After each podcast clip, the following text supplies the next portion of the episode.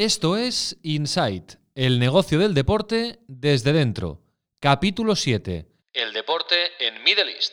El objetivo número uno es que la gente que vive en el país, los residentes del país, los locales del país, se encuentren a gusto en Arabia Saudí y no tengan que Manel López, representante de RPM Densu en Middle East. no tengan que salir del país para buscar cualquier tipo de actividad, entretenimiento, pero sobre todo muy enfocado al estilo de vida. La visión 2030 básicamente es un cambio estratégico profundo del país. Principalmente los eh, sectores o los ministerios que, que impulsan ese, ese proyecto es eh, cultura, deportes, entretenimiento y turismo.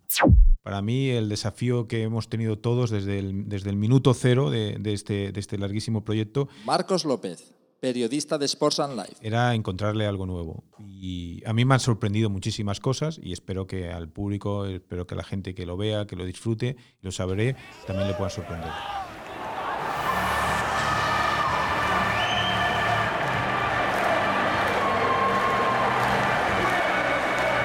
Inside. Con Raúl Gimos.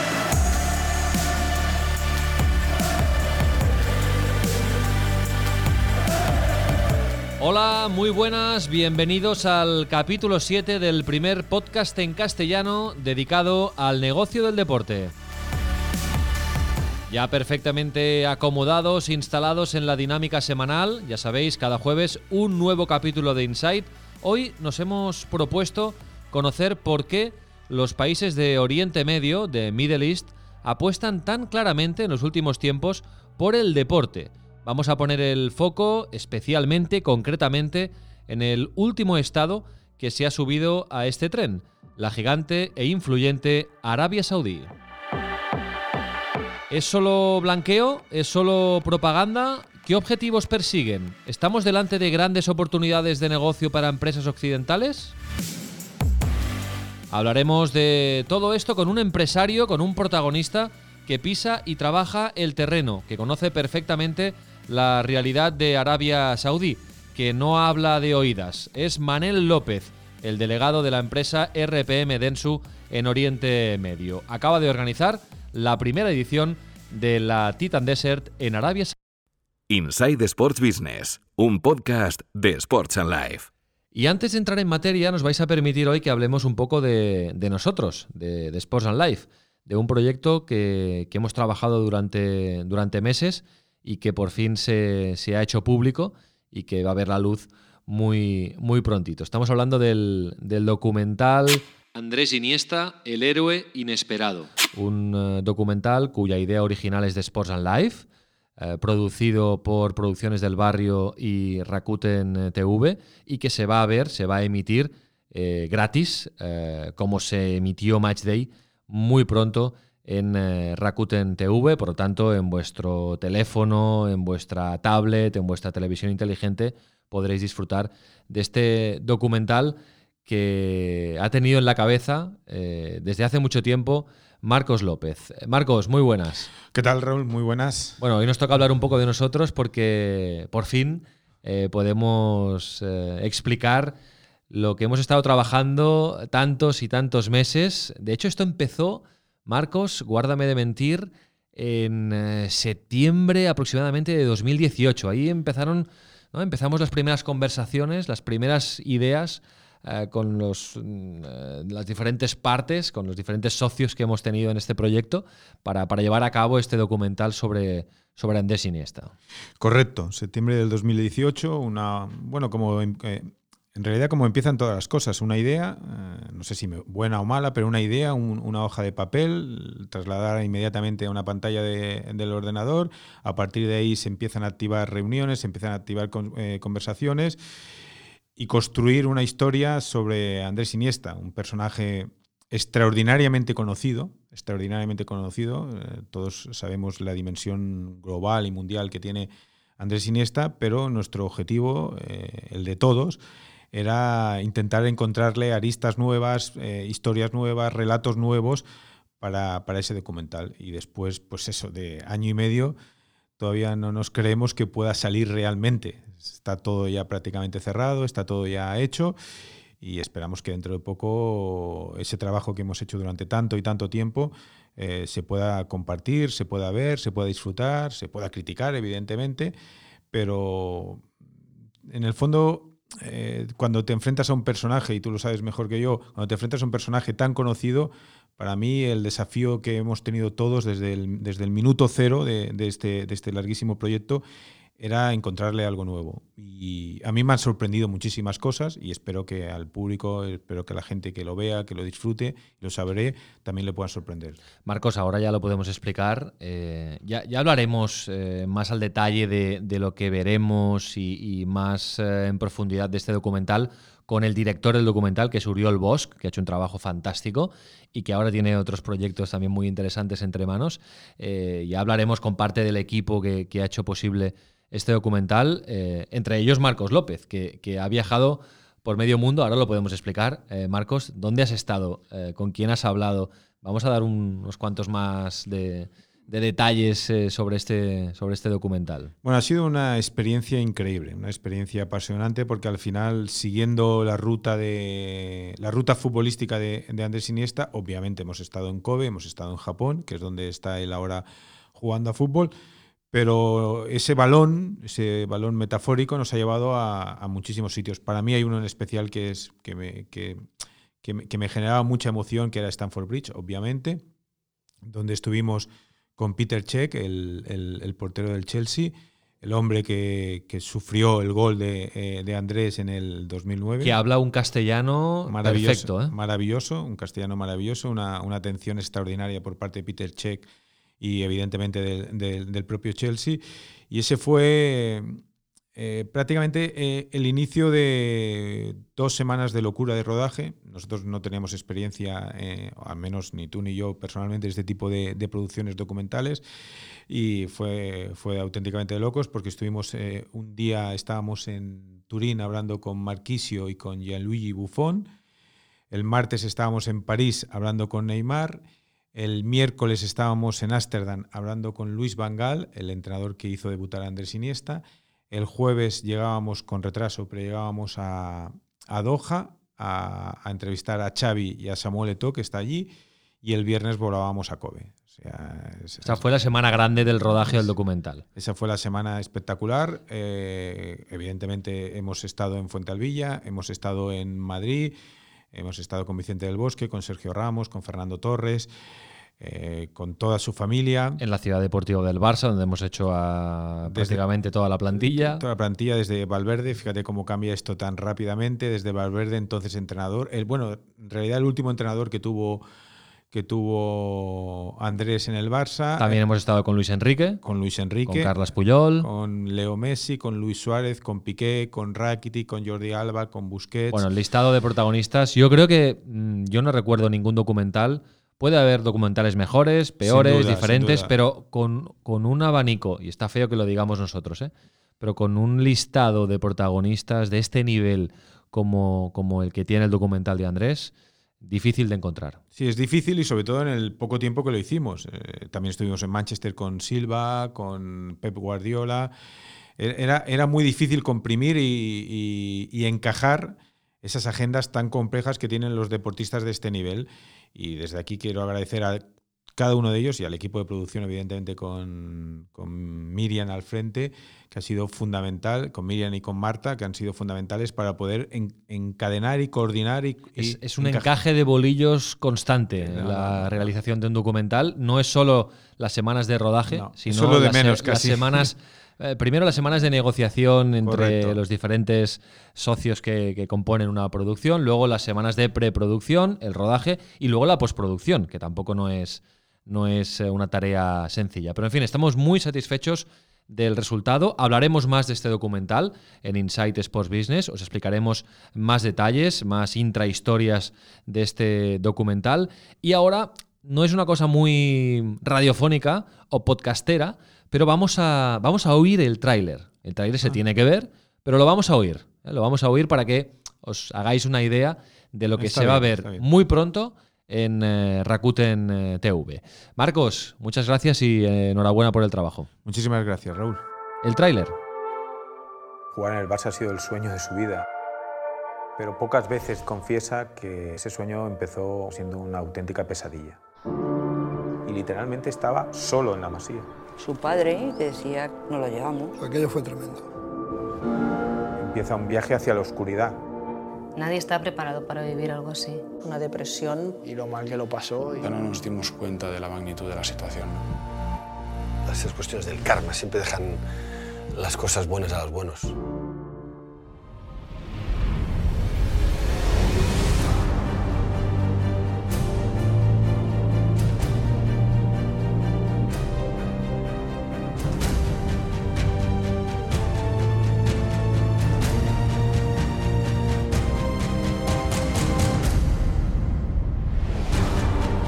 Desde el primer día se corre la voz entre los técnicos. Iniesta es algo diferente. Yo recuerdo que llamé a Santiago Segurola y le dije, acabo de ver uno que es muy bueno.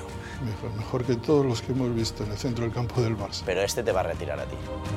I let him uh, make uh, his debut in the Champions League because I had a lot of confidence in him. En el momento justo.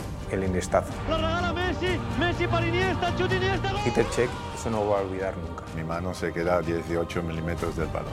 Único. Eh, todo jugador quisiera hacer los goles que, que hizo él. Dale con lo que quieras, pero que acabe dentro. Todos ya estamos de pie. Estamos diciendo gol, gol, gol.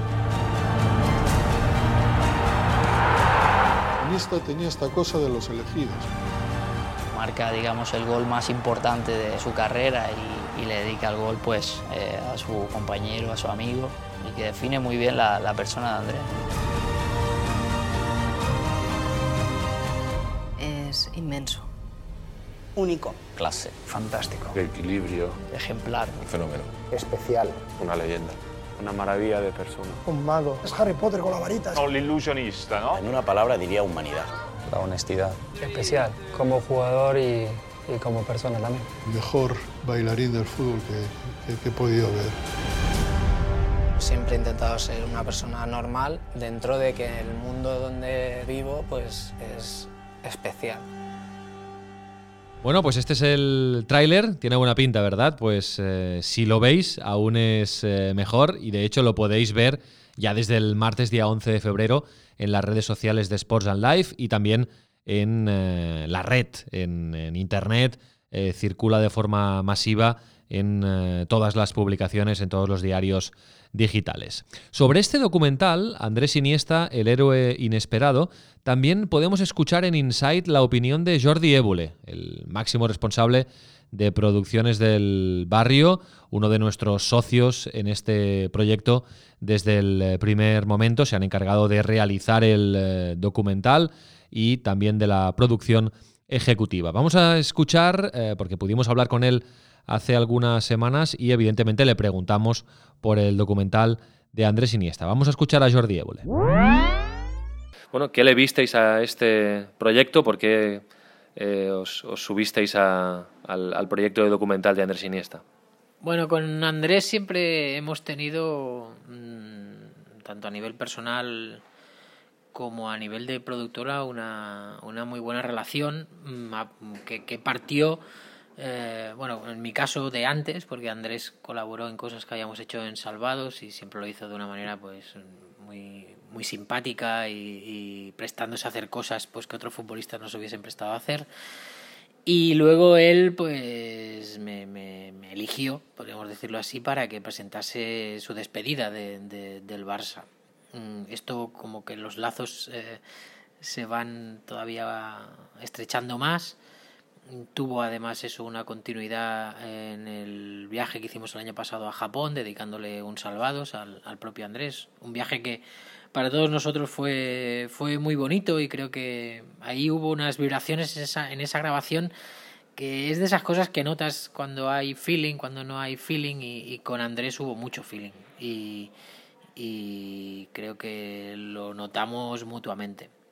Por tanto, cuando además eso llegó casi en paralelo a, a, vuestra propuesta de hacer el documental de la vida de, de, Andrés Iniesta, y es que Andrés es algo más que un futbolista, es como ese futbolista raro que ha mantenido una serie de principios que no siempre se ven en el mundo del fútbol, eh, principios pues eh, como reivindicar constantemente el origen, eh, saber de dónde vienes, eh, mantenerlo, no dedicarse al, al fútbol de escaparate, eh, sino que el, único escaparate que ha tenido Andrés siempre ha sido encima del césped, sobre el césped, haciendo el fútbol que hacía.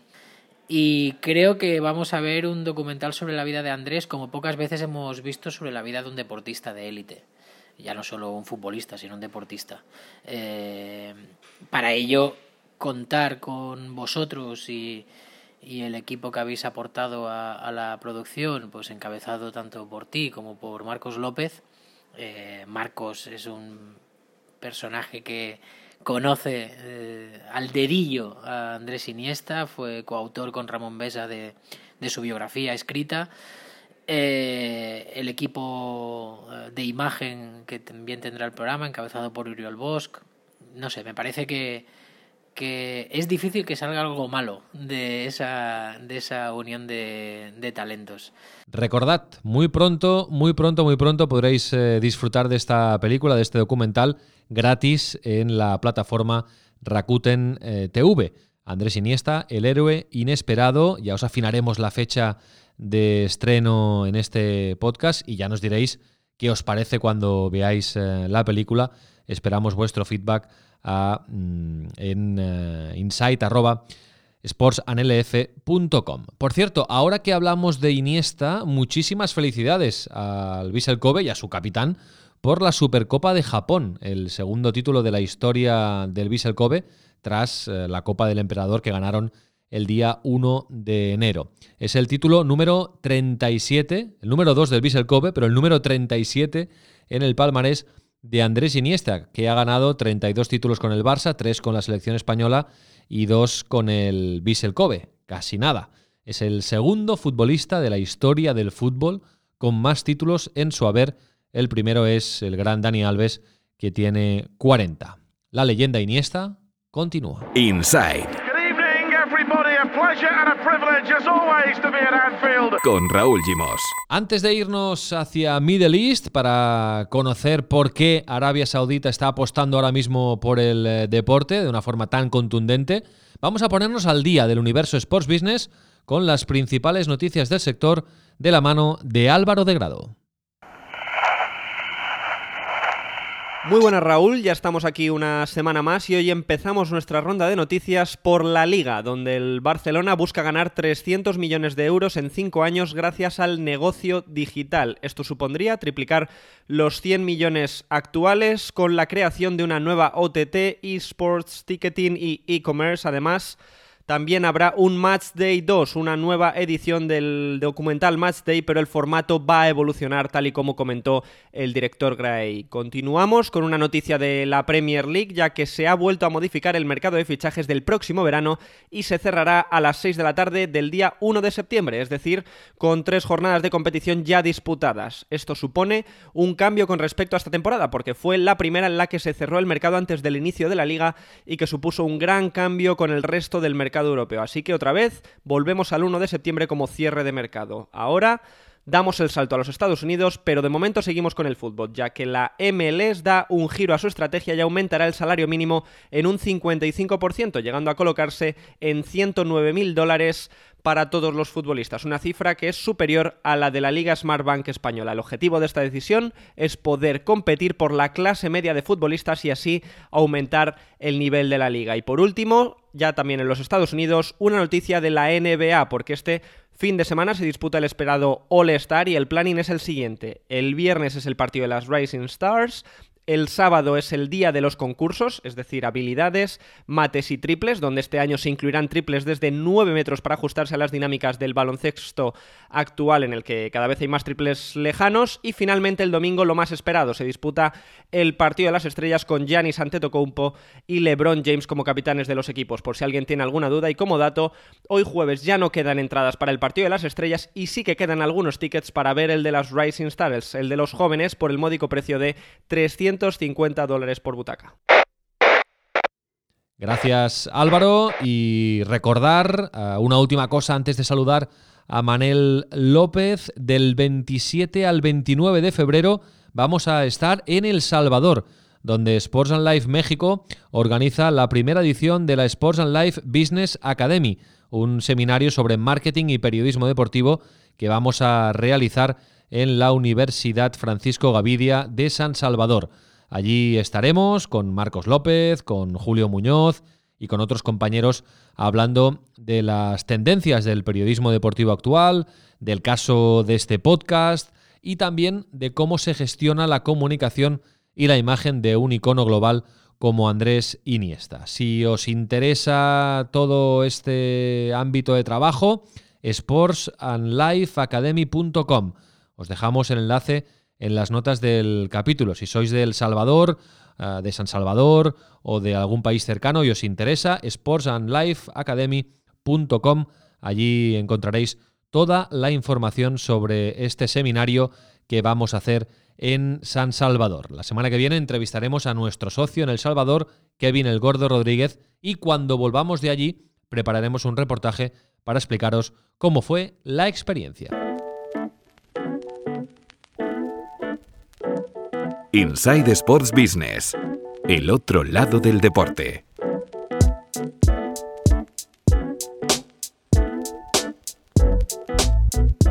Cuando decidimos dedicar el capítulo de hoy al deporte en Middle East y especialmente a analizar el caso de Arabia Saudí, fue porque en este inicio de 2020 habíamos tenido la sensación que se habían hecho, que se estaban haciendo y que se iban a hacer muchos eventos deportivos importantes en ese país.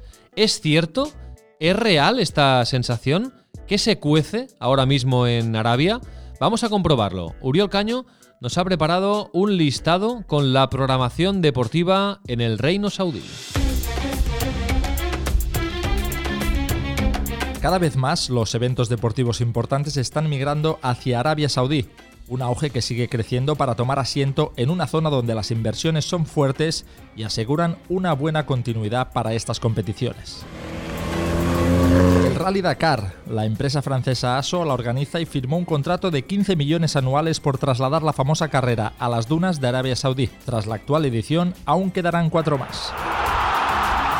Las Supercopas de fútbol del Calcio y la Liga Española se jugaron allí. En el caso del país transalpino, esta es la segunda vez consecutiva que se disputa en suelo árabe. La Federación Española, por su parte, organizó el pasado enero una final a cuatro con un contrato de tres años a razón de 120 millones de euros por todo el trienio. Además, en un amistoso Argentina-Brasil hace unos pocos meses, Leo Messi dio la victoria a su selección ante Brasil en Riyadh. La Fórmula 1 también entra en el ambicioso plan Saudi Vision 2030 del príncipe Mohammed bin Salman. La nueva apuesta es formar parte de la F1 construyendo un circuito en la ciudad de Quirilla. La Fórmula E, en cambio, ya es una realidad allí, con una carrera urbana con contrato para celebrarse cada año hasta 2029. En diciembre, en la antigua ciudad de Dirilla, tuvo lugar un combate de boxeo en categoría de pesos pesados entre el británico Anthony Joshua y el norteamericano de origen mexicano Andy Ruiz Jr. Joshua, que resultó ganador y se embolsó 70 millones de dólares.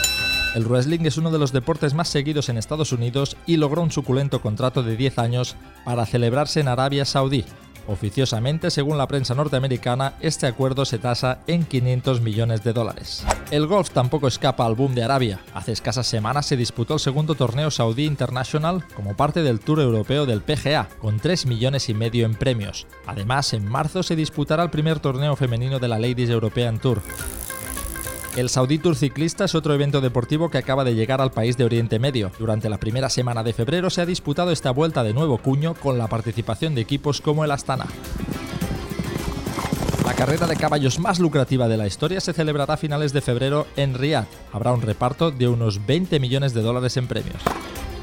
Del 12 al 14 de diciembre, Arabia cogió el primer torneo internacional de tenis de su historia, una exhibición que contó con ocho tenistas que cortaron sus vacaciones por los apetitosos premios en juego. Y como no, no podía faltar la última moda de los eSports. En diciembre se disputó por primera vez una competición del mítico League of Legends que repartió hasta 2 millones en premios.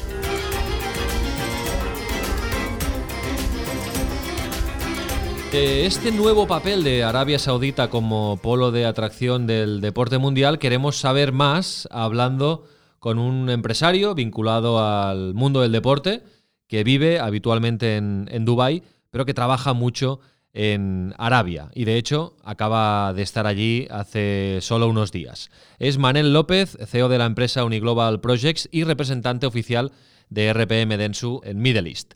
Hola Manel, muy buenas. ¿Qué tal? ¿Cómo estáis? Buenas. Muy bien, muchísimas gracias por acompañarnos en el estudio podcast de Sports and Life. Un placer. Un placer igualmente. La tarjeta de presentación que hemos hecho es correcta, ¿no? Es un, un empresario catalán, un emprendedor catalán que hace eh, más o menos unos 10 años que está vinculado con, con Middle East a nivel profesional, eh, pues Exacto. haciendo todo tipo de negocios, ¿no? Esto es correcto. Exacto, eh, principalmente en el mundo del deporte. Si te parece, vamos con lo último, eh, Manel, porque ahora lo comentábamos. Hace un par de semanas se disputó la, la primera edición de la Titan Desert, Titan Series, en. Arabia Saudita.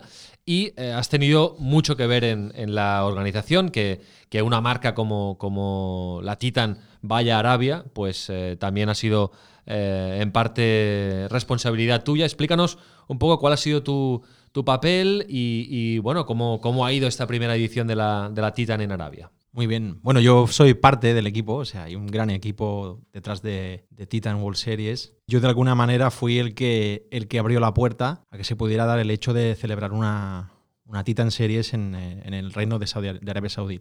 Normalmente no es fácil acceder a este tipo de, de países y de mercados, pero eh, sí que es verdad que la Titan es un producto muy, muy exclusivo, que aparte de ser una competición, es una aventura. Eh, Arabia Saudí tiene probablemente uno de los mejores parajes a nivel de desierto, de, podríamos decir, a nivel mundial. Entonces, todo esto enlazado con que, de acuerdo con la visión eh, 2030 que tiene el país y la exposición eh, internacional que quieren, eh, que quieren llegar, su objetivo es, es, alcanzar en el 2030 los 100 millones de turistas, pues eh, se creó un entorno que facilitó mucho el poder, eh, el poder llegar a cerrar una, una Titan Series en, en Arabia Saudí.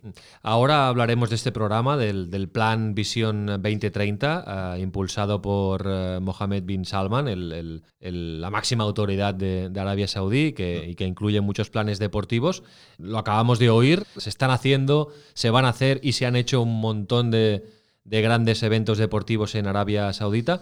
Pero vamos un poco al detalle de la, de la Titan uh, en Arabia. ¿Es fácil negociar con las autoridades locales para para conseguir que una, una, carrera como esta vaya a Arabia? ¿Cómo lo hicisteis? Yo te diría que fácil no es. Fácil no es, ya me imagino. Fácil no es, pero sí que en el entorno del Golfo Pérsico, eh, sobre todo los países que son del, eh, del Consejo de Cooperación del Golfo, funcionan de una manera muy personalista.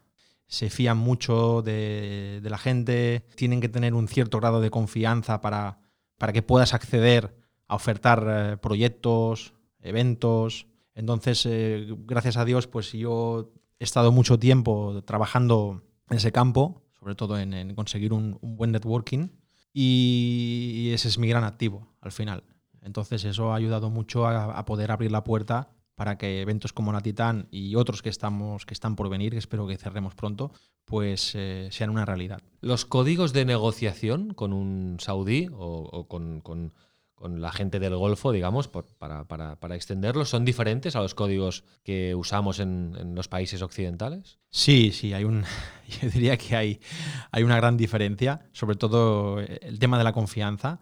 Lo que pasa es que en Arabia Saudí sí que hay una, una diferencia entre los otros, entre el resto de países del Golfo, que es que el interlocutor que tienes delante es una persona joven. Entonces es mucho más fácil o facilita mucho más la negociación el entendimiento que no en otros países donde, donde los eh, decision makers son, o las personas que toman las decisiones eh, son más, eh, más mayores, les cuesta más entender el, el, concepto, les cuesta más entender el producto. Y en ese aspecto Arabia Saudí es un país que sería el apartado donde podríamos decir que es más fácil que otros, que otros, que otros países. ¿no? El dinero, digamos, o los permisos eh, siempre salen de, del Estado, de la, de la familia real eh, saudí, o hay también, se pueden hacer negocios con iniciativas privadas que hayan allí. Sí, por ambos sectores. De hecho, de hecho la autoridad de, de, de inversiones de Arabia Saudí es un elemento muy importante, un motor importante, y lo que hacen es intentar captar inversión extranjera y, evidentemente pues dan muchas facilidades a inversores eh, internacionales para establecerse en el, en el, país. Pero ¿hasta qué punto todas las inversiones que se hagan desde fuera tienen que pasar por el Estado? A ver, eh, sí que es verdad que para proyectos grandes, grandes y de nombre, el Estado es el, el impulsor número uno. Entonces, eh, pues son los primeros interesados en, en en poder cerrar acuerdos y poder traer eh, eventos o actividades o cualquier tipo de entretenimiento o actividad cultural al país. No es, no es, un, no es un tema de... O sea, ellos no priman la exposición internacional, sino que lo que intentan, de acuerdo a la visión 2030, eh, es ayudar al, al entorno local, a los locales del país quieren que ellos se sientan a gusto en el país, quieren hacer una, una transformación real. Yo entiendo que se está haciendo una transformación real por lo que yo veo. Y, eso comporta una consecuencia que bueno, se traslada en que hay una. hay un. o puede haber un cambio de mentalidad a nivel internacional por todos los, por todos los eventos o actividades que se están realizando en el país. El motor de este plan, eh, Visión 2030, es el príncipe Mohammed bin Salman, ¿no? que representa un poco el cambio generacional que antes comentabas eh, que está viviendo Arabia Saudí. ¿no? ¿Qué, objetivo se propuso cuando, cuando empezó a implementar este plan? Bueno, la visión 2030 básicamente es un, es un cambio estratégico profundo del país. Principalmente los eh, sectores o los ministerios que, impulsan ese, ese, proyecto, o sea, esa visión, perdón, es eh, cultura, deportes, entretenimiento y turismo. El objetivo número uno es que la gente que vive en el país, los residentes del país, los locales del país, se encuentren a gusto en Arabia Saudí y no tengan que, no tengan que salir del país para buscar cualquier tipo de actividad, entretenimiento. Sí, sí, que tengan oferta, ¿no? Oferta lúdica, oferta de ocio. Una oferta de pero, pero sobre todo muy enfocado al estilo de vida. O sea, eh, ellos cuando quieren atraer eh, proyectos internacionales, por ejemplo, a nivel deportivo, quieren que haya una, repercusión directa en, los locales. O sea, en cambios, en cambios de vida saludable, eh, en, que haya pues esto, que haya unas pautas para que ayuden a los jóvenes, porque no nos olvidemos que Arabia Saudí el 75% de la población está por debajo de los 30 años, con lo cual es, es un dato muy importante en tener en cuenta y lo que, lo que, lo que quiere esa visión 2030 es precisamente inculcar pues, una serie de medidas positivas para la población para mejorar ¿no? en general. ¿Y qué impacto tienen allí estas competiciones? Eh, antes enumerábamos todo lo que se está haciendo o se va a hacer en, en Arabia. ¿Qué impacto tienen allí? ¿Realmente la gente está pendiente, acude. Hemos visto aquí recientemente el caso de la Supercopa de España, por ejemplo, el caso del Dakar, eh, por decir algunos de los más llamativos. ¿La gente está pendiente allí? Sí, sí, yo los datos que tengo de audiencia son brutales, o sea, especialmente de espectadores. La mayoritariamente en, casi todos los eventos están sold out. ¿Y hasta qué punto la, competencia de los vecinos, eh, de Dubái, Qatar, Abu Dhabi, Bahrein, Kuwait, ha influido en que también se suba al tren del deporte Arabia Saudí? Porque ya hace años que Qatar apostó por esta vía también, eh, Abu Dhabi tiene su Fórmula 1, Bahrein también, eh, bueno, Dubái también tiene múltiples eh, acontecimios deportivos. ¿Hasta qué punto esto ha influido? Yo creo que no es una, no ha sido una decisión comparando el resto de países del de, Golfo. Yo creo que el caso de Qatar, por ejemplo, sí que en mi opinión, sí que es un caso claro de exposición mediática para dar a conocer el país. Eh, porque al final Qatar es un país pequeño, quizá no llegue ni a los 3 millones de habitantes. Eh.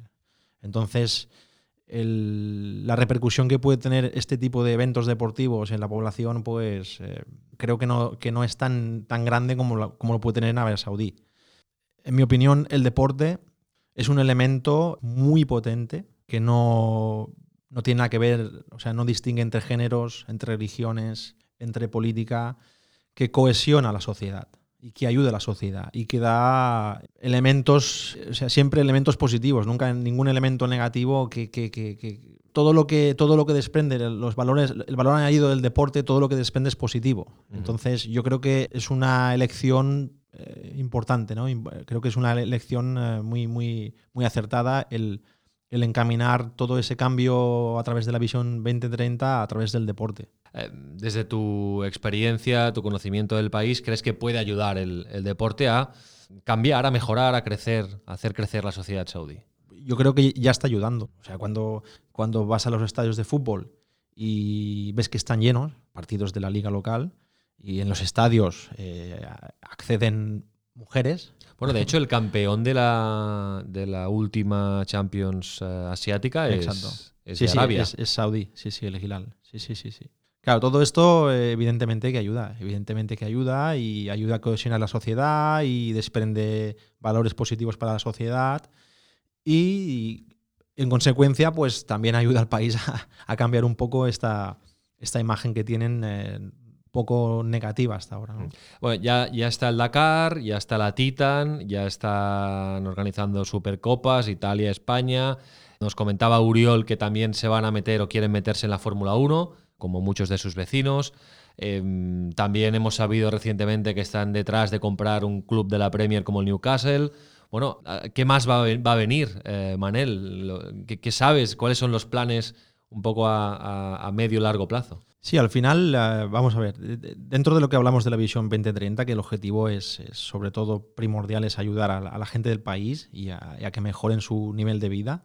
Sí que es verdad que hay un componente económico. Eh, es un país que hasta ahora depende mucho del, del petróleo. No olvidemos que la, la, empresa más importante a nivel mundial es, es, una empresa que se llama Aramco, que es, es de Arabia Saudí. Pero, es la que gestiona los recursos petrolíferos. Exacto, pero, eh, pero ellos saben que esto es un modelo caduco, igual que se saben en todos los países del Golfo. Es un modelo, de hecho, eh, la semana pasada creo que el FMI publicó una noticia diciendo que no ve más recorrido de, máximo de 15 años para, para, los países del Golfo para depender de la economía del petróleo.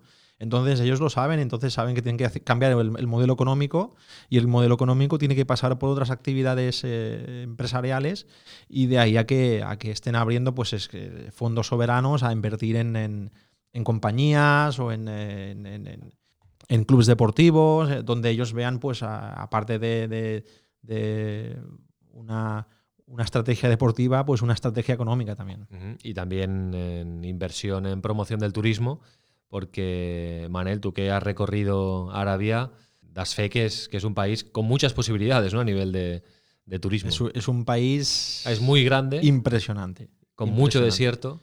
Es un país que tiene de todo. O sea, tiene desierto, tiene playas, tiene zonas húmedas, tiene zonas donde nieva, montañas, tiene una, un patrimonio cultural. Eh, hace, hace creo que dos semanas la UNESCO catalogó cinco nuevos sitios de interés eh, histórico nacional. A nivel de turismo tiene un potencial brutal. Es curioso porque es un gigante, es un país muy influyente, pero sí que es verdad que en los últimos años, como mínimo desde aquí, teníamos la sensación que había estado un poco a la sombra ¿no? de, de, de los Emiratos emergentes, que son países pequeños como Dubái, Qatar, Abu Dhabi y, y compañía, ¿no? Pero ha, como despertado a Arabia y, y desde aquí, claro, desde aquí las cosas siempre se ven de otra manera y ha sido como un despertar de golpe, ¿no? Sí. El despertar del gigante, ¿no? Eh, y además es así. Además, ahí yo hablo con, con, con, amigos y ellos me dicen que el, el, el, país cambia por horas. O sea, ellos esperan a veces eh, por la noche a, a, que se publiquen nuevas noticias, nuevas leyes en Twitter. Para, eh, realmente la transformación es, es impresionante. Eh, incluso hay gente que está un poco asustada, entre comillas, de, de, la velocidad que va la transformación, ¿no? Pero creo que es muy necesario. Es importante, es necesario, ellos lo saben y creo que es un tema. Es un tema positivo y les va a venir muy bien. Vamos a volver al principio. ¿Cómo fue la, la Titan a nivel del día a día, organizativo, de, de, la primera edición? Supongo que siempre hay cosas a mejorar para la segunda, ¿no? Pero ¿cómo, cómo fue, Manel, la, la experiencia? Bueno, en general todo el mundo está muy contento.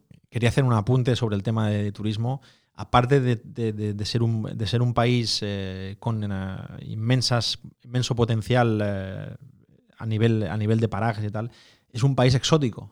O sea, es un país que, como bien dices, ya está cerrado, nadie sabe de él, eh, entonces es, tiene ese componente exótico que dice, bueno, a ver lo que me encuentro, ¿no? Eso es un, es un reclamo más, ¿no? Sí, sí. Entonces, lo que ha ocurrido con la Titán es que la, la, la, gente que ha ido a participar, pues se han encontrado con eso, ¿no? Una cosa desconocida. De hecho, el eslogan el, el, de la Titán era esto, ¿no? El, el unknown, ¿no? vamos a ver qué, qué nos encontramos, ¿no? Lo desconocido. Y la verdad es que todo, todo el mundo ha tenido, o sea, buenas palabras. Eh, la organización, un 10. Titan World Series, eh, que es la empresa que se dedica a organizar las Titan Series.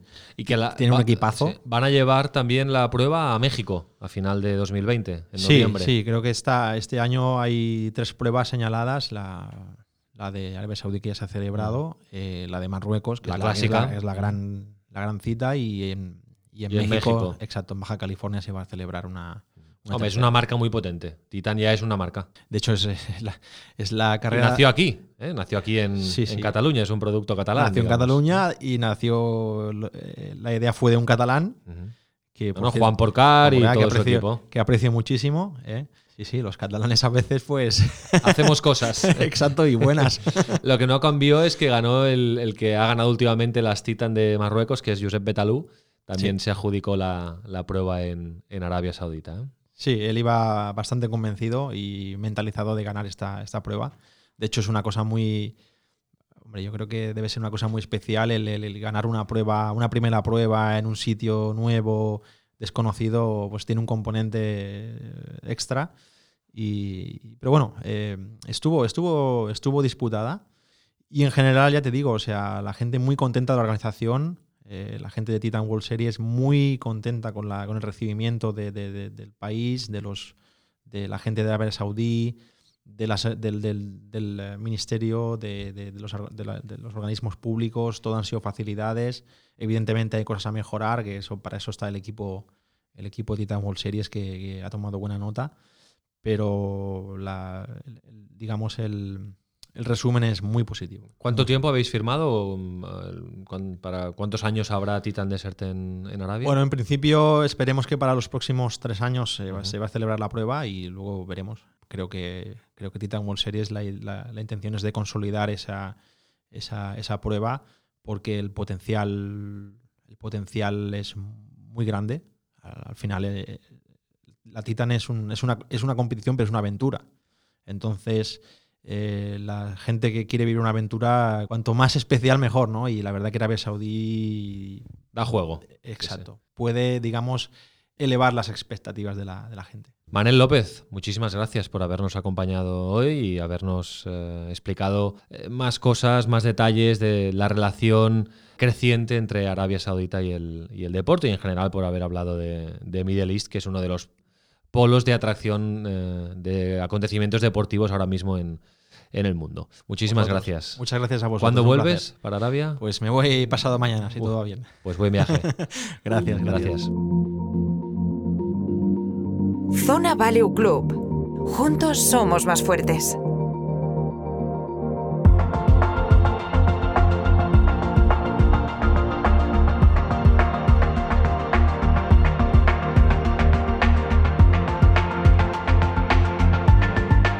Llegó el momento en Insight Sports Business de entrar en la Zona Value, en el club de Zona Value con eh, su CEO Lorenzo Serratosa para hablar de diversos temas relacionados con el mundo de la inversión y el deporte.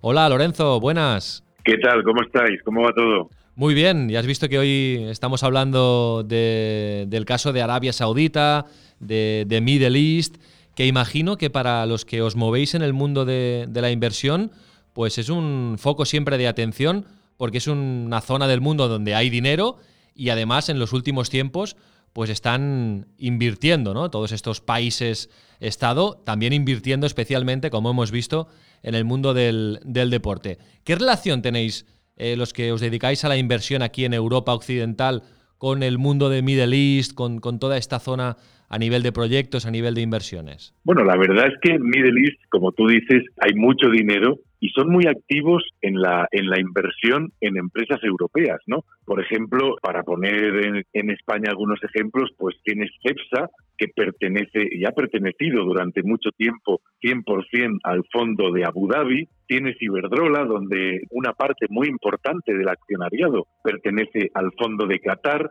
el fondo de Qatar es muy activo eh, invirtiendo en España y, por ejemplo, ha invertido en una inmobiliaria muy importante también que cotiza en bolsa, que se llama Colonial, y además tienen otras muchísimas inversiones más desconocidas, pues en hoteles de lujo en Madrid, en Barcelona y en, en muchísimo inversión inmobiliario en España. Y últimamente, como tú bien dices, también se ha metido en el mundo del deporte, en el Málaga o en el Girona a través del Manchester City. Es verdad que el sitio donde más invierten no es tanto España como Inglaterra y también, y esto es una segunda derivada, está empezando a ser y con la apertura sobre todo de Arabia Saudí, una gran oportunidad para las empresas españolas para conseguir contratos allí y poder trabajar allí.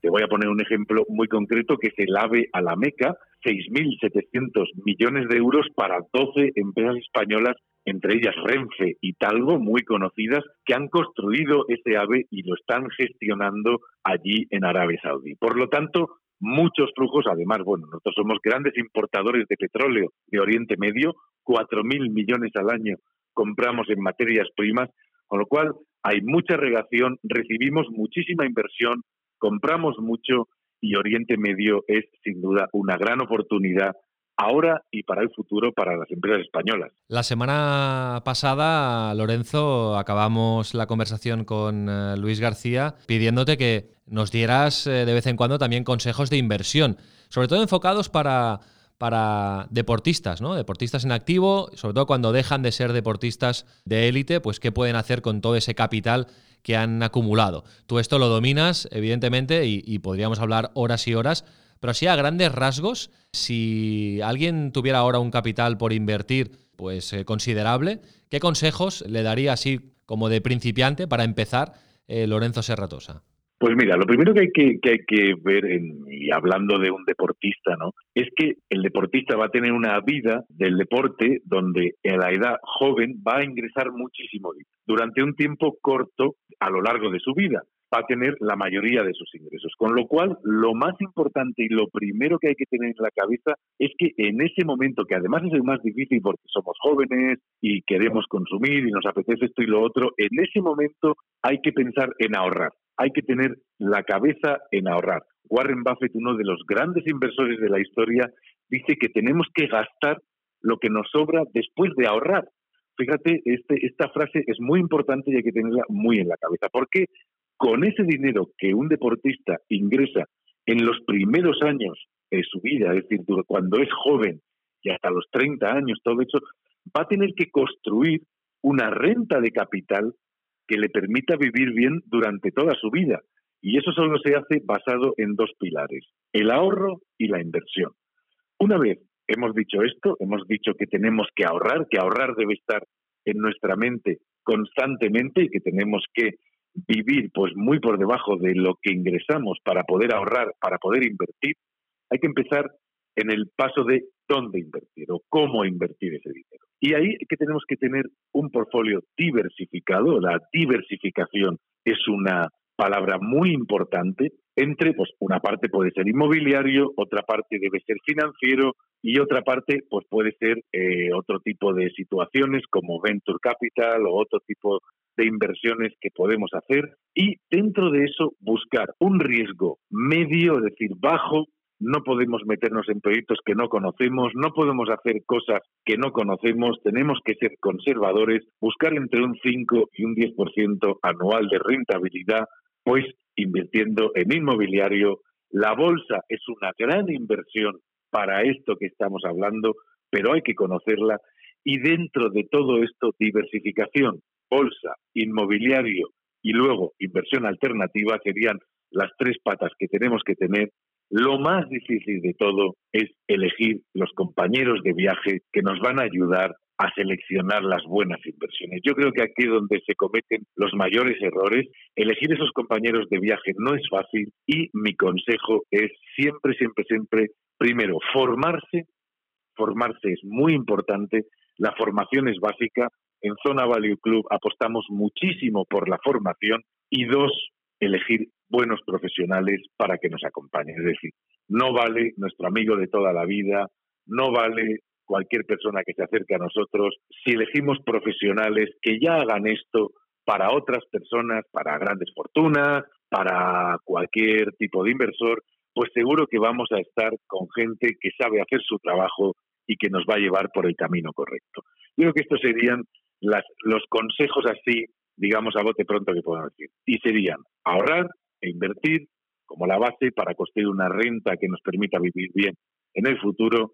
Dentro de esta inversión, una buena diversificación. Dentro de esa diversificación podemos tener una pata inmobiliaria pero no nos olvidemos de la pata financiera, la inversión en bolsa y de la pata alternativa, otro tipo de inversiones, y dentro de eso formarse y elegir buenos profesionales que nos acompañen en el camino. Perfecto, pues quedan anotados estos eh, consejos básicos a la hora de, de invertir el capital ahorrado. Lorenzo, antes de acabar, me gustaría preguntarte por nuestro, nuestro club, por el, por el Intercity, ya lo consideramos nuestro, porque hacemos un seguimiento eh, semanal. Lo tenemos ahí bien, bien colocado. La primera posición todavía queda lejos, pero está segundo en el grupo 6 de la tercera división, el Intercity Club de Fútbol de San Juan de, Alicante. Y bueno, el objetivo del playoff, que es al final el objetivo mínimo que os habíais planteado, el máximo evidentemente es el ascenso a Segunda División B, pues está bien encarado. Pero a nivel institucional, a nivel de los pasos que estáis siguiendo para convertiros en sociedad anónima deportiva y luego poder entrar en bolsa, ¿hay alguna novedad? ¿Cómo, cómo evoluciona el crecimiento del Intercity? Bueno, pues primero eh, tenemos que decir que, es verdad que estamos segundos, que el playoff parece que lo tenemos, lo tenemos asegurado. Nos hubiera gustado estar primeros porque nos hubiera dado más oportunidades para lo único que contemplamos, que es subir solo tenemos ese objetivo, subir de categoría, ¿no? Hemos incorporado algunos, algunos nuevos fichajes, por ejemplo, Alejandro Alfaro, un fichaje del que estamos muy contentos, que ha venido del Hércules al Intercity. Ahora, para ayudarnos en este trayecto de final de temporada para lograr subir, que es el objetivo, el objetivo que tenemos para este año. Y en cuanto a la salida bolsa, decir dos cosas que me parecen muy, muy interesantes. Una, bueno, es que seguimos con la conversión en SAD, ahí es donde estamos pendientes, estamos pendientes de que se apruebe la conversión en sociedad anónima deportiva del Intercity para poder hacer la salida a bolsa. Sin esto es imposible salir a bolsa porque no tenemos que ser una sociedad anónima deportiva para poder hacerlo y en ese trámite estamos y eso es un trámite burocrático que no sabemos cuánto nos llevará. Llevamos mucho tiempo con ello, esperamos que ya sea lo antes posible y quizá la novedad más grande es que cada vez vamos recibiendo nuevos inversores, nueva gente que se va sumando al proyecto del Intercity cada vez el club, sobre todo después de, de la disputa eh, de este partido de la Copa del Rey con el Atleti de Bilbao, que puso al Intercity pues mucho más en el mapa de muchísima gente en el mundo del fútbol, no te puedes ni imaginar la cantidad de gente que se acerca para participar en el proyecto del Intercity y eso nos alegra, nos anima y además nos pone también un punto, si quieres, un extra de responsabilidad para llevar al proyecto donde queremos llevarlo, que es lo más alto que podamos llegar y eso sí, cotizando en bolsa lo antes posible. Genial, Lorenzo, y no perdáis la esperanza que el Alcoyano está muy fuerte, pero todavía quedan muchas eh, jornadas y se puede conseguir también la, la primera posición. No perdemos la esperanza, el Alcoyano está muy fuerte, ¿eh? pero no perdemos la esperanza y vamos a seguir peleando. Perfecto, Lorenzo, muchísimas gracias, hasta la semana que viene. Muchas gracias a vosotros.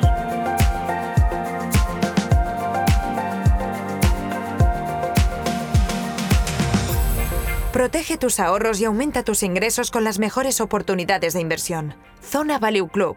Juntos somos más fuertes. Inside. Casi todo lo que siempre has querido saber sobre el negocio del deporte.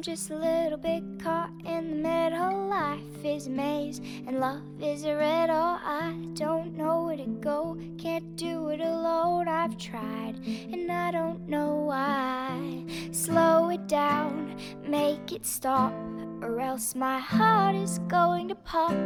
Estamos llegando ya al final del capítulo de hoy. Espero que os haya resultado interesante el viaje a Oriente Medio que hoy os habíamos eh, propuesto. Si nos acabáis de descubrir, recordad que en el capítulo 0 titulado ¿Qué es Insight?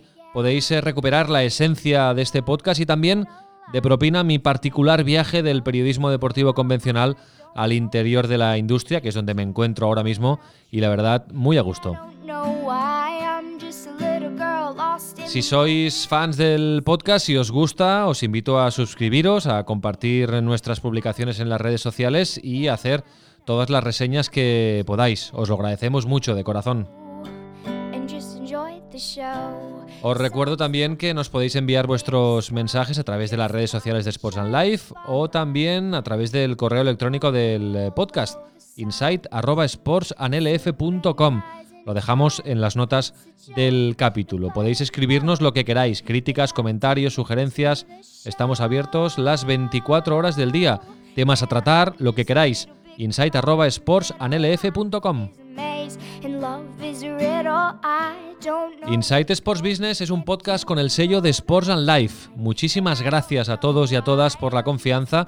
Os esperamos la semana que viene, el jueves que viene, con el capítulo 8. Hablaremos especialmente de la Liga Japonesa de Fútbol, la J-League, una competición que conocemos bien en Sports and Life, una competición en crecimiento que se presenta este viernes y que empieza la semana que viene con un Yokohama Fútbol Club Vissel Kobe.